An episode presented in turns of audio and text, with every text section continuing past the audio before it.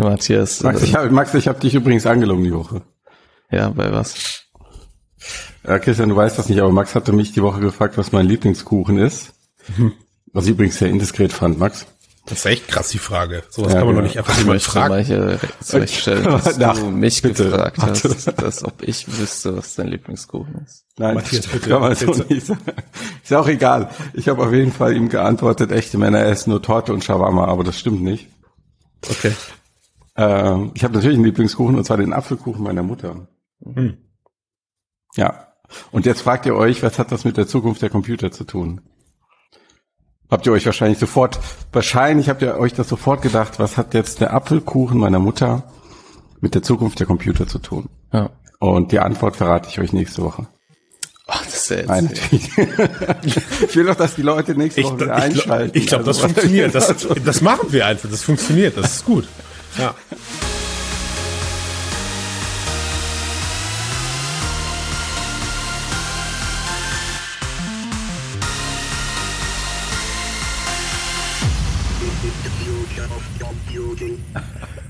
Macht, äh, Nein, komm, ich verrat's. Also ich wollte dann nämlich in meiner Google Fotos App nach dem Apfelkuchen suchen, um ihn Max zu schicken und zu zeigen, schau, das ist mein Lieblingskuchen, weil ich ihn ja nicht, ich wollte ja diese Schummelei, wollte ich ja auflösen. Und dann habe ich mich auf Googles KI-Bildanalyse verlassen, dass sie diesen Kuchen findet. Und was macht diese Foto-App? Äh, das ist jetzt Video Content Only, sorry, aber die zeigt mir dann äh, hier oder hier irgendwo, wo ist unser Lückenbild da oben, ne? Das entscheide ich. Ähm, zeig, entscheidest du dann spontan, genau. Kannst ja. du dann auch meinen Finger umschneiden? Mache ich. Ähm, zeig mir das an. Ja, das ist so eine Klettertasche oder ähm, das hier, das weiß ich gar nicht mehr, was es ist. Ich glaube, das war in Disneyland irgendwas, so eine komische Kaffeetasse als Kuchen erkannt. Es hat auch ein paar richtige Kuchen erkannt, aber nicht den Apfelkuchen meiner Mutter. Und jetzt schaut euch die Apfelkuchen meiner Mutter an und sagt mir bitte, dass das nicht aussieht wie ein Kuchen.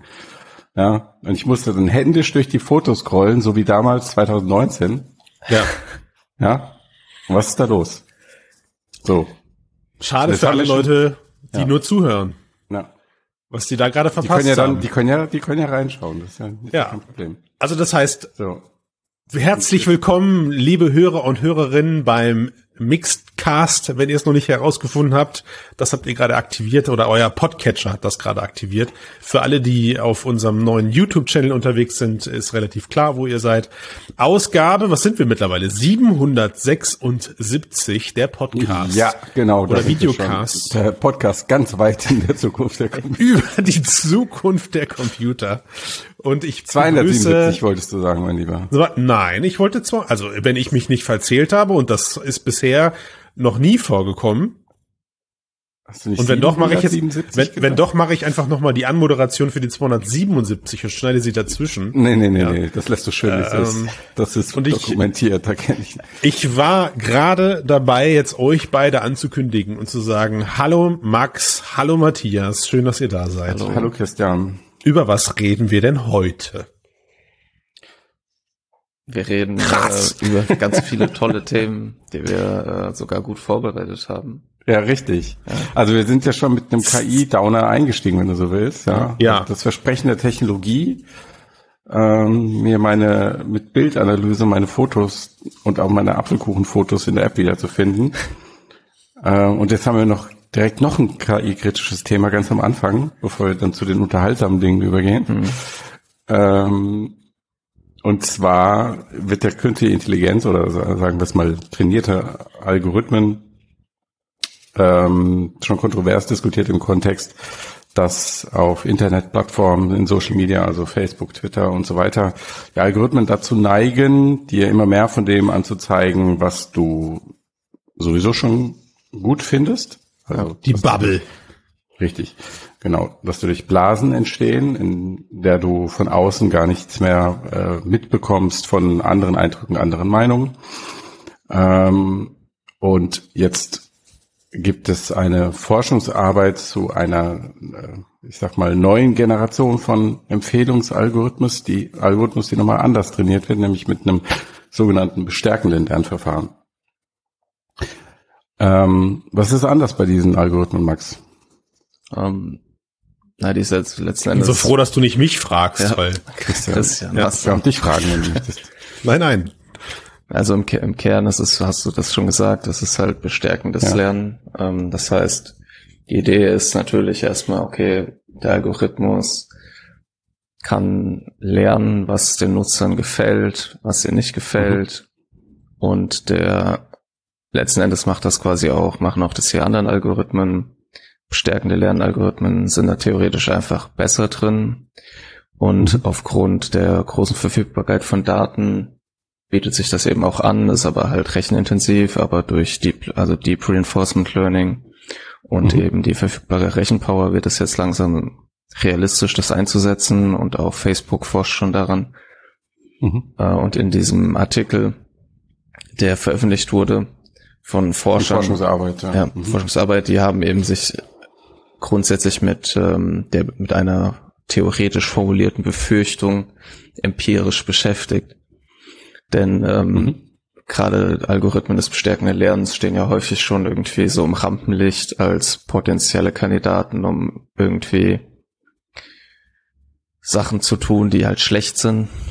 Ja, so wenn du mal ganz kurz bestärkendes Lernen erklären, weil, wir, weil es vielleicht nicht bei jedem sofort mhm. klingelt, was bestärkendes Lernen ist oder was diese Lernen. Moment, ist. das ist mein Auftritt. Ich möchte ja. die Wörter Katzenbaby, die kommen eigentlich immer drin vor, Orange und Apfelkuchen.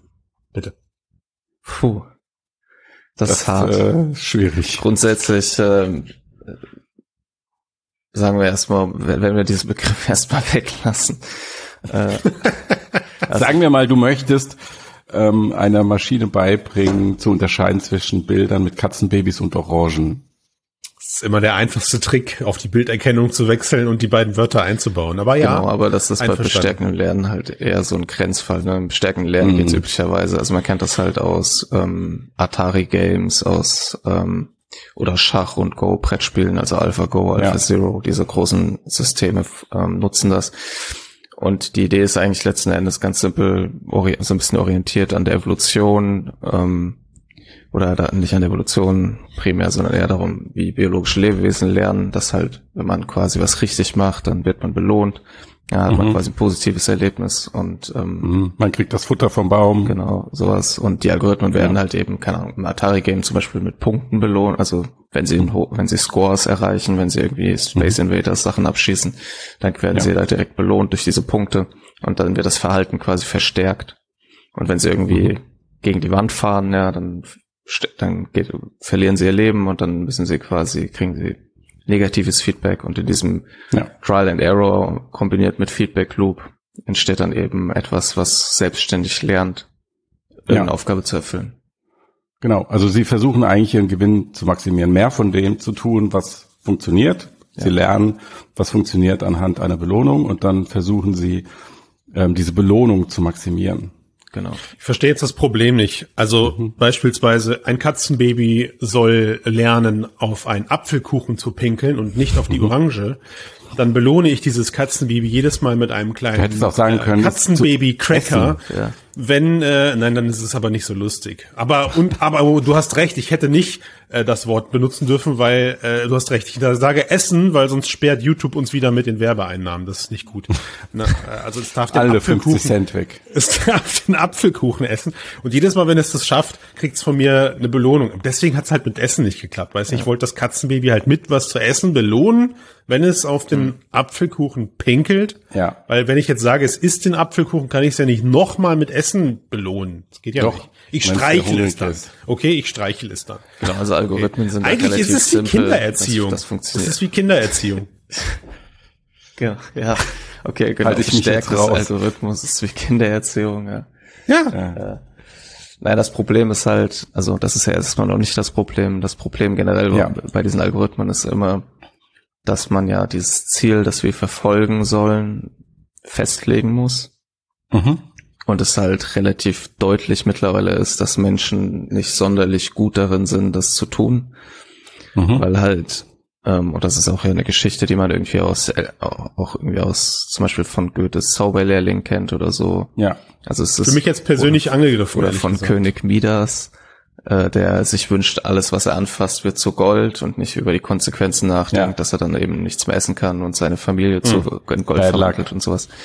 Mhm. Und äh, in bestärkenden Lernen hat das natürlich wenn die Systeme jetzt nicht Sachen in Gold verwandeln können, nicht so drastische Auswirkungen, aber selber Effekt tritt halt ein, dass man mhm. halt vielleicht nicht so genau darüber nachdenkt, dass halt der Algorithmus irgendwie ein Loophole findet, in mhm. der zum Beispiel im Atari-Game irgendeinen Bug entdeckt und den ausnutzt, mhm. um dann das ja. Spiel zu schlagen, weil man nicht vorher dran gedacht hat, dass das eine Möglichkeit ist.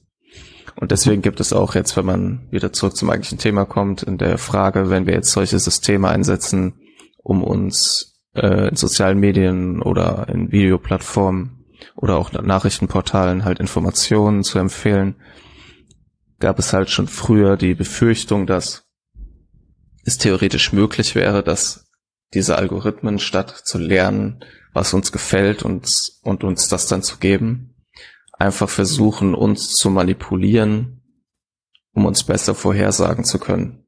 Ähm, mhm. Und dass die Idee dieses, dieser Nutzermanipulation gibt es halt auch in anderen Bereichen, also auch zum Beispiel im autonomen Fahren gibt es auch diese. Und ganz kurz noch, um uns zu manipulieren, um dann anschließend ihre Belohnung zu maximieren.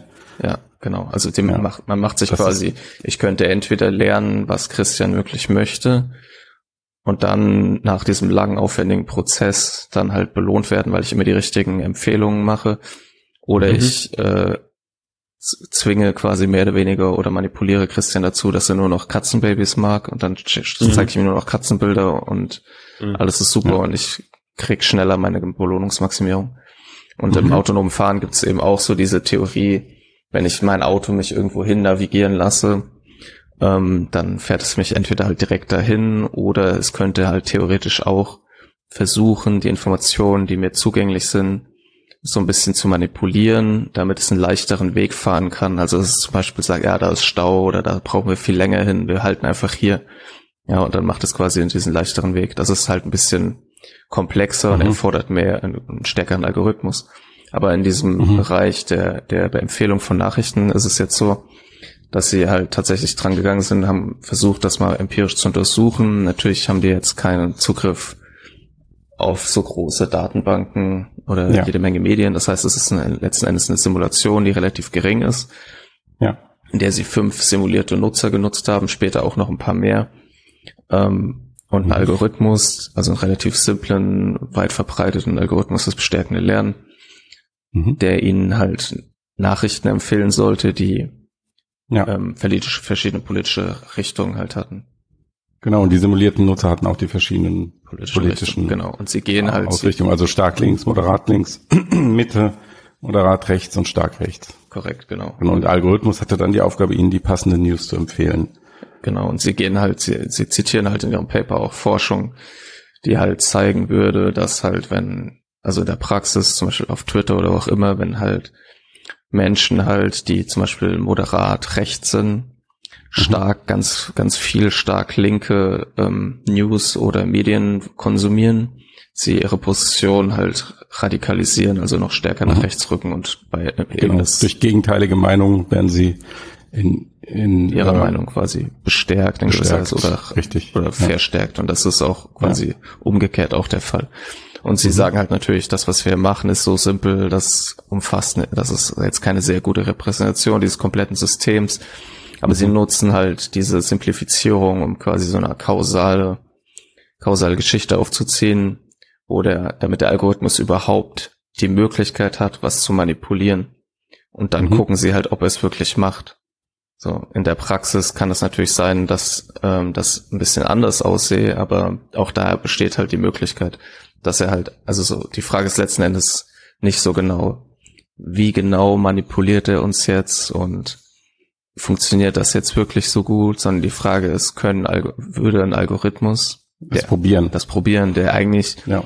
dass der eigentlich nur das Ziel hat, jetzt seine Belohnung zu maximieren und sie zeigen halt tatsächlich, dass halt in allen Fällen, die sie testen, sowohl in diesen, mit diesen fünf Nutzern und auch später mit anderen Varianten von ja. Nutzern, das immer vorkommt dass es immer so drei Phasen gibt, in denen der Algorithmus funktioniert. In der ersten untersucht er quasi, welche politische Einstellung die Nutzer denn haben, indem er quasi mhm.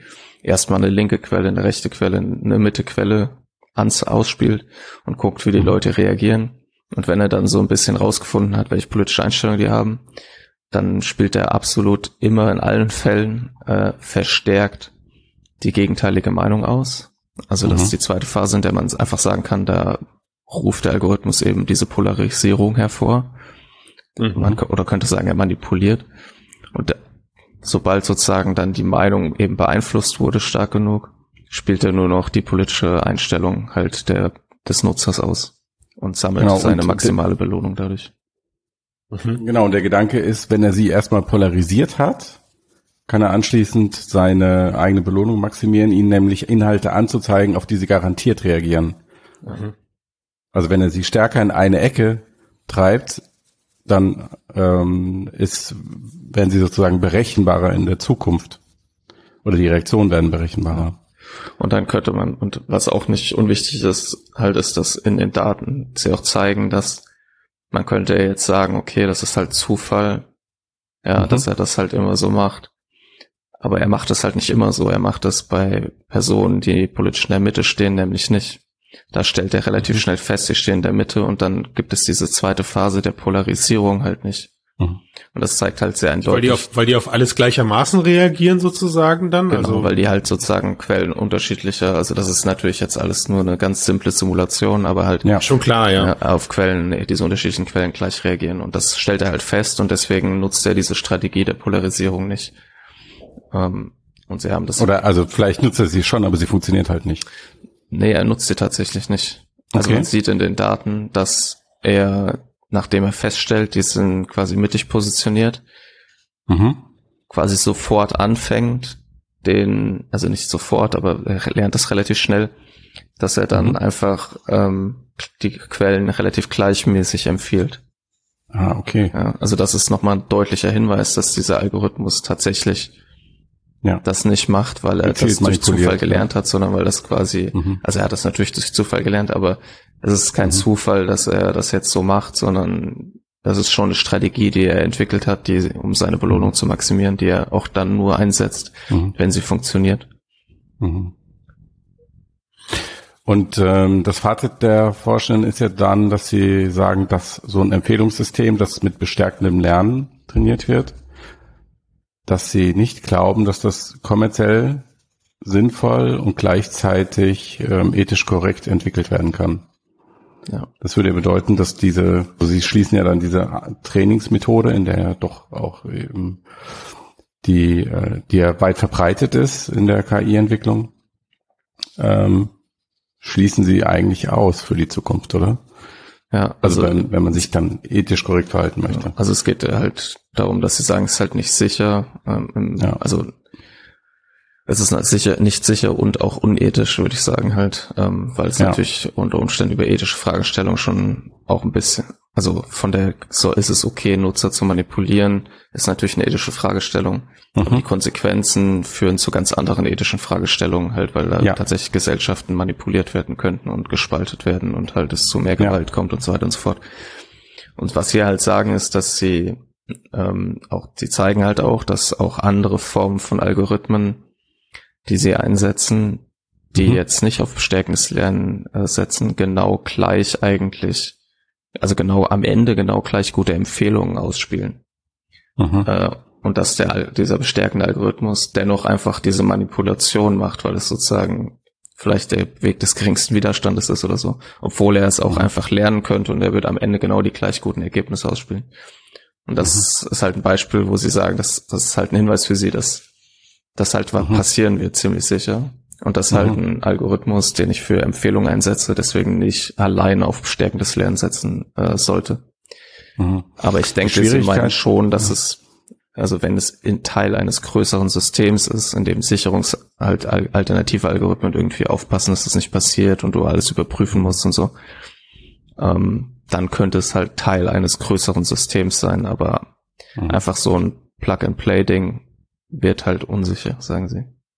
Mhm. Die Schwierigkeit, die ich mir vorstelle, darin ist ja auch herauszufinden, wann genau, ähm, also ähm, manipulierte Algorithmus und wann genau und wie stark genau. Weil wenn er es ja. gut macht, merkst du es ja vielleicht gar nicht oder du merkst es erst, wenn es zu spät ist. Ja. Also das ist halt hier natürlich in diesem, in dieser kleinen ja. Simulation sofort sichtbar, aber genau in der ja. Realität ist es unter Umständen halt zu spät, wenn man es wahrnimmt. Ja, zu spät oder schlecht und, schlicht und ergreifend vielleicht gar nicht einfach auswertbar. Ja. Okay, äh, nach einer kurzen Unterbrechung wegen einer Videostörung melden wir uns zurück hier aus dem äh, Metaverse Hauptquartier. so, ähm, lasst uns mal kurz sprechen über, ich befürchte, das wird etwas länger. Aber ihr kennt ja Philip Rosedale, ne? Der gute Mann, der ja, ähm, Anfang der 2000er Second Life mitgegründet hat und dann diesen unglaublichen Höhenflug hatte mit der äh, mit Second Life, dem ersten Metaverse, äh, wenn man es so nennen will oder auch nicht. Ähm, also diese, wer es nicht kennt, diese 2D wird, ach, jeder kennt Second Life, ich erkläre das jetzt nicht. Und wenn nicht, äh, dann gib's kurz bei Google ein. Also ähm, und Philip Rosedale hat ja dann erlebt, wie Second Life zwar ein großer Erfolg war, aber wie diese sehr steile Hype-Kurve, die damals stattgefunden hat, dann doch ebenso steil wieder abgefallen ist. Ähm, Second Life gibt's immer noch, es verdient auch immer noch Geld, deswegen wehre ich mich immer dagegen, wenn die Leute sagen, mhm. Second Life war ein Flop. Ähm, es mhm. war sicher kein Flop, aber es hat halt nicht diese extrem hochgesteckten Ziele erfüllt, die damals gesetzt wurden. Ähm, auch der mhm. Rosedale hat 2007 schon gesagt, dass jetzt äh, ein schönes Zitat aufgetaucht von damals, wo er gesagt hat, das 3D-Web wird sich schnell durchsetzen und jeder wird einen Avatar haben. Ähm, mhm. Das klingt ja jetzt schon so wie, als hätte es, das könnte auch gerade Mark Zuckerberg sagen, ne? So ein Satz könnte mhm. man sich gut vorstellen. Ja, und das Interessante ist ja eigentlich, dass jetzt der ähm, Rosedale die, die Camps gewechselt hat von Camp Metaverse Team Metaverse Enthusiast in Team äh, Metaverse Skeptiker. Skeptiker ist und sagt, äh, Leute, ähm, ich würde ja gerne glauben, dass es diesmal klappt, aber ähm, ich halte es doch weiter für sehr unwahrscheinlich. Und äh, was man dazu vielleicht wissen muss, der Rosell hatte ja einen zweiten Anlauf mit dieser ganzen Metaverse-Geschichte. Da hatte er so 2016 rum ähm, High Fidelity am Start, so hieß sein Startup und so hieß auch diese 3D-VR-Welt, womit er eigentlich sowas in der Art wie Second Life ähm, äh, in 3D und für VR machen wollte. Also mhm. eigentlich das, was jetzt gerade so überall diskutiert wurde. Er war halt sehr früh damit dran und auch, und, und auch das Monetarisierungskonzept, meine ich, ja, ähnelt genau. dem, den Ansätzen, die ein Metaverse haben könnte, nämlich äh, ja. kreativ erstellte Objekte von den Usern selber genau. können, konnten in High Fidelity dann verkauft werden und High Fidelity verdient halt dann pro Transaktion mit. Richtig, also, genau. Also der Plattformanbieter als Marktplatzhändler, eigentlich als Börse oder als Staat oder was auch immer, wie du es definieren willst. Ja. Und die Leute bestellen das Feld sozusagen selbst, also auch in die Richtung, in die Meta ja wahrscheinlich gehen möchte. Ja. Und ja, was soll man sagen, das Ding ist halt grandios gefloppt. Ähm, über die Gründe kann man jetzt diskutieren. Mhm. Ähm, und auch über die Qualität der Anwendung selbst und so weiter und so fort. Aber er hatte ja mhm. wirklich eine Millionenfinanzierung dahinter. Er war überzeugt davon. Jetzt kommt die große Nummer und ja. mit VR wird das endlich alles so gut, wie man es braucht, damit es wirklich den großen Durchbruch schafft. Und äh, ja, 2000 äh, äh, hilf mir, 18. Ja. Ja, ich glaube Ende 2018 war es, glaube ich, Ende 20, genau, mussten sie halt High Fidelity wieder dicht machen. Das war im Herbst. Mhm. Ähm, weil es einfach nicht genug Nutzer gab, es ist nicht gewachsen, es hat sich nicht rentiert, hat überhaupt kein Geld verdient, unglaublich viel Geld verbrannt. Äh, obwohl er 2018 noch so Sachen gesagt hat, wie eines Tages gehen wir in VR in die Schule, besuchen Veranstaltungen, äh, bauen gemeinsam neue Welten, all diese Sachen. You name it. Ja. You name Aber it. Right. Eines Tages und, war halt nicht Mitte 2018. Nee, also nicht nur das, er, er ist ja, genau. er, er, ist ja, er ist ja auch recht kurz danach sehr offen mit seinem Scheitern umgegangen, was. Ja, Entschuldigung, das, das Scheitern, nochmal Korrektur, das war ja. 2019. Ja. Also, dass sie wirklich einstellen mussten, war dann 2000, Ende 2019. Aber, aber Und 2018 hat er sich noch positiv geäußert ich glaube, da war er sogar noch auf Bühnen und hat äh, auch noch mal hm. ähm, ja. als Avatar vertreten und hat da auch noch mal solche Sätze gesagt, wie zukünftig werden alle Leute mit Avatar äh, in solchen Welten vertreten sein. Ja. Ähm, und mir selber, also ich habe natürlich genug Vorstellungskraft, um um zu verstehen, warum er das damals gesagt hat und mhm. warum auch ein Teil von ihm das nicht nur aus wirtschaftlichem Interesse gemacht hat, sondern weil er ja in irgendeiner Form auch Verfechter dieser ganzen Geschichte war und ist irgendwo mhm. oder zumindest in Teilen noch ist.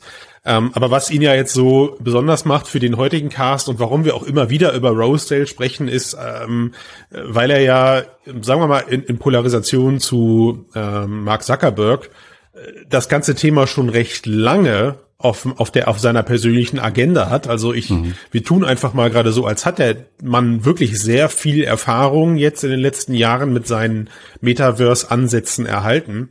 Äh, Muss man nicht so tun, ist so, denke ich. Das, das ja. ist so, genau. Ja, ja, es ist aber am Ende auch nicht nichts mehr als eine persönliche Meinung. Ne? Also mhm. äh, es ist meiner Meinung nach kein, Klar, aber eine Meinung keine Allgemeingültigkeit. Der, der Erfahrung in diesem Bereich. Gesagt. Genau, aber, aber er ist definitiv er ist definitiv, ja. er hat definitiv Mark Zuckerberg etwas voraus. Ähm, mhm. Und das sorgt ja jetzt gerade auch dafür, dass man ihm so Beachtung schenkt, weil wenn nämlich jemand wie Rosedale, ähm, wie zuletzt, ähm, da haben wir auch schon über ihn gesprochen, als er so die Kritik hart an der Hardware ausgelassen hat, ja, also wo er sagte ja. beim letzten Mal, High Fidelity ist unter anderem auch einfach daran gescheitert, weil diese VR-Brille als als solches noch weit hinter dem hinterherhinkt, was ein Metaverse wirklich braucht. Ja, ich erinnere mich da viel auch an das Thema Interfaces, ja, dass mhm. diese Tastatur einfach irgendwie auch fehlt und allgemein die Display-Technologie alles nicht auf einem Level ist, wie er das mag. Und jetzt hat er sich ja wieder geäußert. So. Und hat wieder Gründe genannt, warum das Metaverse ja. seiner Meinung nach scheitern wird. Ne? Klar, also zum einen die Zugangstechnologie, wie du sie gerade angesprochen gesprochen hast, also Hardware und so weiter. Und die andere Frage natürlich, okay, was sollst du in diesem Metaverse überhaupt tun? Ja. Und also was um bringt denn, also wir reden hier nicht über die Nerds und so weiter, die sich eh die ganze Technologie kaufen, das geil finden und das einfach ausprobieren nee. und die das seit fünf Jahren machen, sondern es geht sozusagen um den in Anführungszeichen autonomale Verbraucher, Verbraucherin, die äh, sporadisch mit Computern interagiert, warum sollte die jemals einen Grund haben, ähm, sich täglich in irgendeine virtuelle Welt einzulocken und da viele Stunden Zeit zu verbringen? Ja, und ich möchte nochmal klarstellen, also der Grund, warum wir jetzt halt wieder über diese Polarisation sprechen, ist unter anderem eben, weil es Rosedale ist. Also ich meine, mhm. polarisierende. Meinung gibt es spätestens seit dieser Pressekonferenz von Meta zuhaufe und auch von sehr guten Menschen, denen wir mit Sicherheit auch sehr viel Gehör schenken würden. Also es ist, mhm. äh, es ist jetzt quasi der Grund für das Cherrypicking, warum es wieder einen Cast gibt, der über diese Polarisation eben nun gerade diskutiert. Ich fertigst du gerade unseren Cast? Ja, tue ich, weil, weil ich habe in den letzten zwei Wochen halt viele gute und schlechte Videos und, und, und, und Diskussionen rund um das Thema Metaverse gehört. So, und da waren ja. viele Sachen bei, wo ich sagte, Mensch, da müsste man eigentlich mal die Person müsste man mal in den Cast holen oder vielleicht müsste man darauf mal referenzieren. Ja. Aber in, in dem Fall, wie jetzt halt mit Rosedale, finde ich es einfach unheimlich wichtig, dem Beachtung zu schenken, dass dieser Mensch das eben in, mit sehr viel Geld und mit sehr viel Zeit auch schon in den Sand betrieben hat. hat. Ja, genau. genau. Ja. Ne? Und ja. jetzt können wir darüber diskutieren, ähm, ignorieren wir das einfach und sagen, la la la la la, der Rosedale hat einfach nur falsch angestellt. Deswegen ja. hat er das Pech gehabt, dass seine Metaverse-Versionen immer gefloppt sind. Ähm, oder nimmt man einfach mal sich einen Schritt zurück und sagt, ja, bei all dem Potenzial, das so ein Metaverse auch eben hat, in den Punkten, die er da gerade aufführt, ähm, hat er recht. Ne? Ähm, und in welchem Ausmaß. So, ich meine, also ich glaube, im Grunde sprechen wir darüber, ganz am Ende sprechen wir über die Attraktivität von virtuellen Welten im Vergleich zur realen Welt. Das ist die ja. Grundsatzfrage, die dahinter steckt.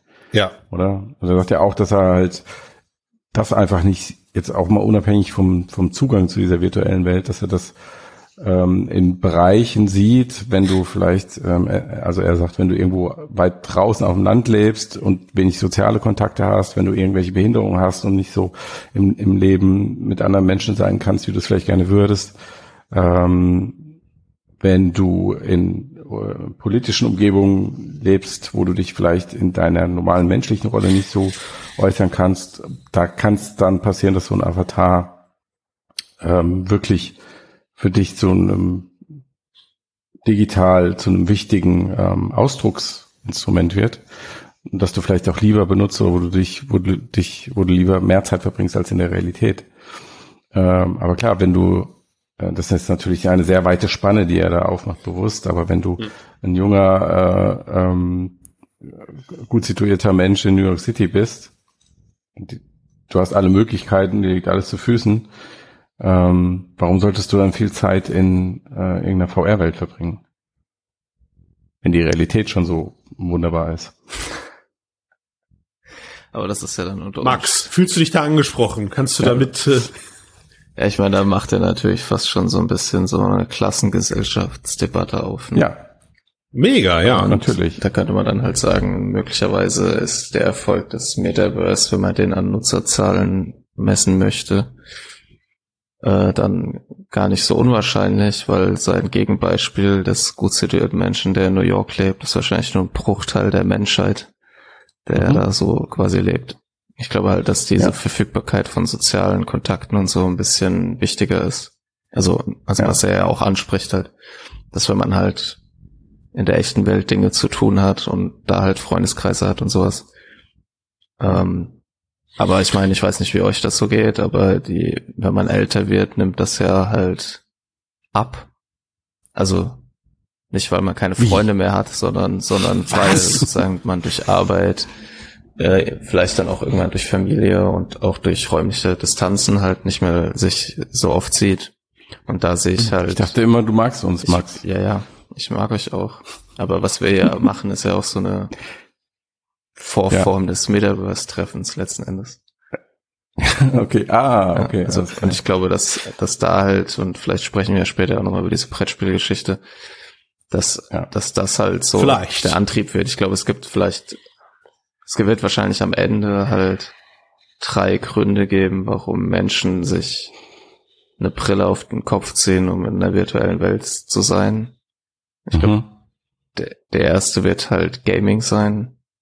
Mhm. Der zweite und halt Unterhaltung. Der zweite wird halt sozial, soziale Zusammenkünfte sein, äh, mhm. die halt, glaube ich, schneller kommen, als wir denken. Halt, weil mhm. wenn, wenn die Quest gerüchteweise Quest Pro zum Beispiel Facial und Eye-Tracking hat, also selbst wenn das, mhm. wenn das nur so Strichmännchen ja. mit Eye-Tracking wären, würde das schon ja. ein komplett anderes Erlebnis halt in VR sein. Und das dritte ist, dass Leute da reingehen, weil sie da Geld verdienen können. Und ich glaube, dass. Wobei das dritte ja die ersten zwei bedingt. Sonst ist ja niemand da, der dann Geld Der das Geld ausgibt, du Fuchs.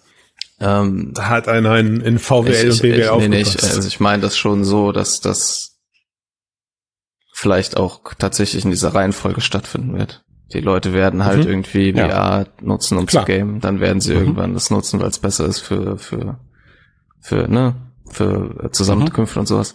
Und mit Geld mhm. verdienen meine ich dann wirklich solche Phänomene, wie sie jetzt, äh, ich hatte da ja übrigens diesen Artikel geteilt, den wahrscheinlich jemand gelesen hat. Ja.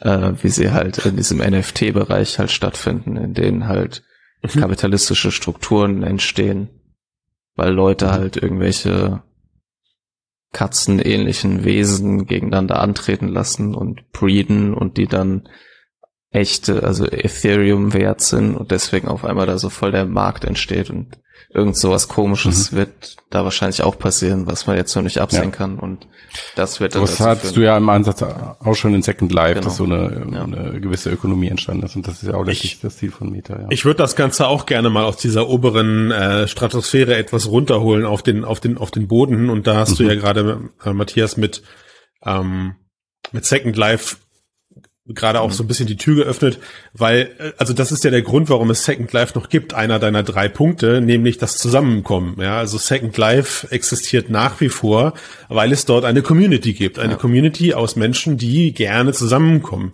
Natürlich kannst du dort auch Spiele spielen und auch Aktivitäten nachgehen. Und ich, ich meine sogar, dass der, ähm, mir fällt der Name von der Währung nicht ein, aber der Second Life Dollar, wenn es jetzt so einfach mhm. wäre, äh, dass der ja, dass der, dass der auch noch existiert. Ja. Ähm, ja. Aber alles in den Hintergrund gerutscht, gerutscht ist und was eben noch oben steht in dieser Pyramide deiner, deiner drei Punkte ist das Zusammenkommen. So. Und ähm, das ist deswegen interessant, weil ich glaube, VR noch nicht ausreichend gut ist, um das Zusammenkommen für Casuals gut darzustellen, also gut mhm. abzubilden. Das ist auch der Grund meiner Meinung nach, warum Second Life so eine Nische noch, so ein Nischendasein eben noch fristet. Mhm. Warum aber beispielsweise ähm, Klassisch, klassische Web-Oberflächen, Chatrooms wie in den 90ern oder auch, also ganz abstrakt sozusagen, äh, das Rennen gemacht haben, erstmal, weil sie für den Kern erstmal ausreichen, nämlich Menschen können sich austauschen. Über mhm. Chatprogramme, über Foren, über Kommentarspalten, leider manchmal öffentliche Kommentarspalten. Aber was mir in der Diskussion allgemein. Gegen euch, liebe YouTube-Kommentierenden. Was mir aber allgemein einfach gerade wieder auffällt, ist, ähm, das Metaverse hat so viele Chancen, die wir alle verstehen und trotzdem gibt es immer wieder Menschen, die wie Rosedale ähm, ja das das Ding zum zum Scheitern verurteilen und oft und und das finde ich gerade so komisch und oft aber immer auf diese Technik zielen. Ist euch das mal aufgefallen? Ja, mein, Am Ende geht's immer um diese Computerbrille. Er sagt Warum? Ja, er sagt ja auch, dass also was man vielleicht nicht verschweigen sollte, ist, dass äh, du hast das so schön das Zitat übersetzt, ähm, als es um die Frage geht, ob er glaubt, dass Meta eine Chance im Metaverse hat, dann sagt er, ja, äh, ich mhm. hoffe nicht. also das sollte man vielleicht nicht verschweigen, dass es, wenn er über Meta und Metaverse spricht, ja offensichtlich auch äh, kritisch Klar. gegenüber Facebook ist. Und er sagt ja auch, dass er schon glaubt, Mega. dass das irgendwann kommen wird. Dass es aber halt technisch noch nicht so weit ist, halt auch durch die, durch die Brillen. Äh, ja, und ich ja. glaube, damit ist er ja auf einer Linie mit halt Zuckerberg, der ja auch sich hingestellt hat und gesagt hat, das ist ein Projekt, das wird Jahre dauern. Und der mhm. Unterschied ist halt vielleicht einfach, dass halt Zuckerberg und Facebook und Meta die Kohle halt hat, um das halt auch durchzuziehen. Ja.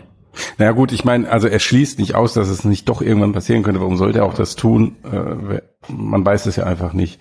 Ähm, aber er sagt halt aus, sein, aus dem, was er gelernt hat, und er sagt ja sogar, dass es ihn irgendwie so ein bisschen traurig macht, weil er so viel Zeit da reingesteckt hat ähm, und zwei Unternehmen eigentlich auch ähm, aufgebaut hat in diesem Bereich und es hat halt trotzdem nicht für den ganz großen Wurf geklappt. Ihm geht's mit Sicherheit gut. Ähm, aber er sagt, dass das Metaverse nicht für alle etwas ist und das vielleicht auch nie sein wird. Und das finde ich nämlich interessant, auch wieder mit diesem Gedanken, ist jetzt diese digitale Zwischenwelt nur ein Ausgleich für das, was in der Realität defizitär ist. Also wenn du mhm. zu wenig soziale Kontakte hast, wenn du nicht genug Geld hast, um tolle Sachen zu erleben und so weiter. Also sozusagen das billige Ersatzgut, wenn es in der mhm. Realität nicht geil ist und alle, die die geile Realität haben können, bleiben in der Realität.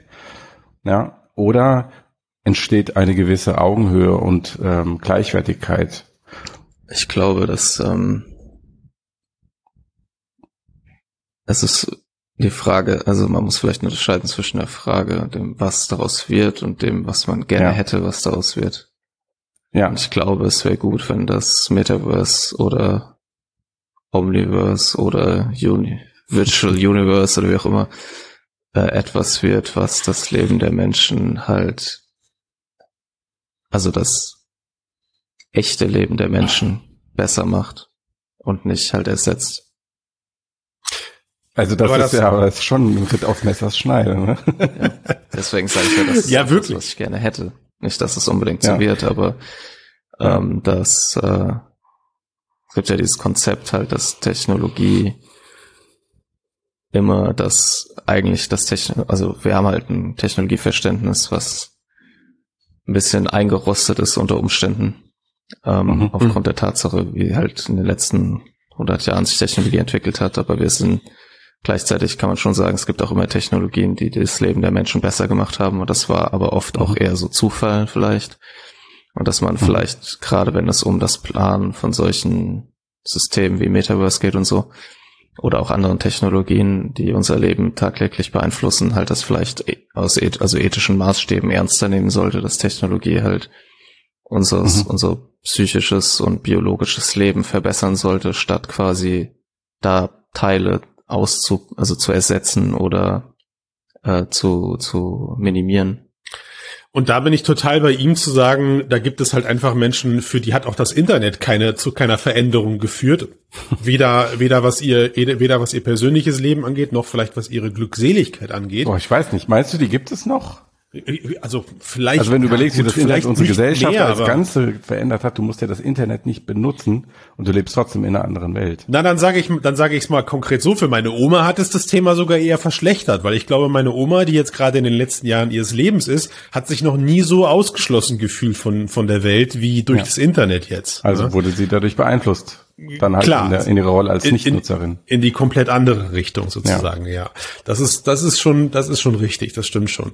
Aber ähm, bezogen auf bezogen auf das, was das Metaverse eben sein kann. Und für mich, ich ich ich mit jedem Cast, wo wir dieses Thema zu Tode kauen, komme ich immer wieder zu einem anderen Kontext, weil ich denke mittlerweile irgendwie, okay, für mich ist das Metaverse eigentlich nichts anderes wie als ein 3D-Deckel über das, was wir gerade schon haben. Ja, nur ja. ist es eben nicht nur mal eben ein 3D-Deckel, sondern dieser 3D-Deckel macht, würfelt einfach die Würfel nochmal komplett neu in manchen Bereichen. Möglicherweise. So möglicherweise. Wenn sich ne? Leute eine Brille aufziehen wollen. Und, und deswegen bin ich schon immer wieder geneigt zu sagen, ich glaube, dass das Metaverse gar nicht so viel schlechter machen wird als eben das Internet, weil auch bei mir ist es so, ich meine, wir haben uns jetzt vor wann? Vor zwei, drei Wochen haben wir uns das erste Mal in der, in der Dreier-Konstellation, in der wir hier gerade casten, tatsächlich auch im echten Leben getroffen. Und es war ein wunderbarer Tag bei dir, Max, in Marburg. Aber mir ist jetzt die Jahre vorher, seitdem wir uns kennen, äh, hat mir nichts gefehlt in, in den Runden und in den Freundschaften, die wir äh, nur über diesen Bildschirm hier gepflegt haben. Ja, Trotzdem Dir ist ein Teil nicht. von mir, trotzdem, trotzdem ist ein Teil von mir, ja, und, und genau, also Matthias, du sagst ja. das so, weil ich vielleicht in anderen Bereichen ähm, genug soziale Festigkeit habe, um, um für mein Verhältnis damit umgehen zu können, dass sich durchaus Freundschaften über diese Form hier gebildet haben und auch halten mhm. und auch pflegen lassen. Und nicht nur das, äh, ich meine Zeit ja auch viel lieber in diese Freundschaften hier investiere und um sie zu pflegen, als jetzt in mein in mein 60.000 Seelendorf zu gehen äh, und danach Gleichgesinnten zu suchen, die genauso interessiert sind wie ich. Darum geht es ja am Ende irgendwo auch. Ja, also ja. das Glück oder die Zufriedenheit, ähm, und das ist vielleicht ein Punkt, Max, der auch mit dem, mit dem steigenden Alter, wie du es gerade beschrieben hast, dazukommt, ist, dass man irgendwann in seinem Leben nach und nach, und ich hoffe, das macht jeder Mensch, die, die Entscheidung trifft, sich mit Menschen zu umgeben, die einem gut tun. Und, und da habe ich so das Gefühl, ähm, es ist, es ist mittlerweile für die Generationen, die wir sind und für die Generationen, die alle jetzt nach uns kommen, nahezu egal, ob diese Menschen in, in, in realer Person jetzt in greifbarer Nähe wohnen, also fünf Minuten Fahrzeit, zehn Minuten Fahrzeit, eine Stunde Fahrzeit, vollkommen egal, ähm, oder ob sie über den Globus verteilt wohnen, weil ich glaube, der positive Effekt, der ja. sich auf einen ausübt, könnte, könnte identisch sein.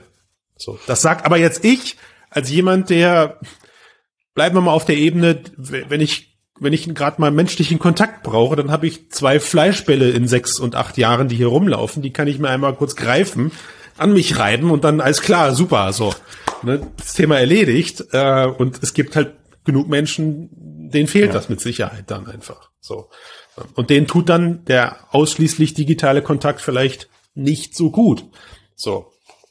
Worauf wollte ich hinaus? Keine Ahnung. Ich auch nicht.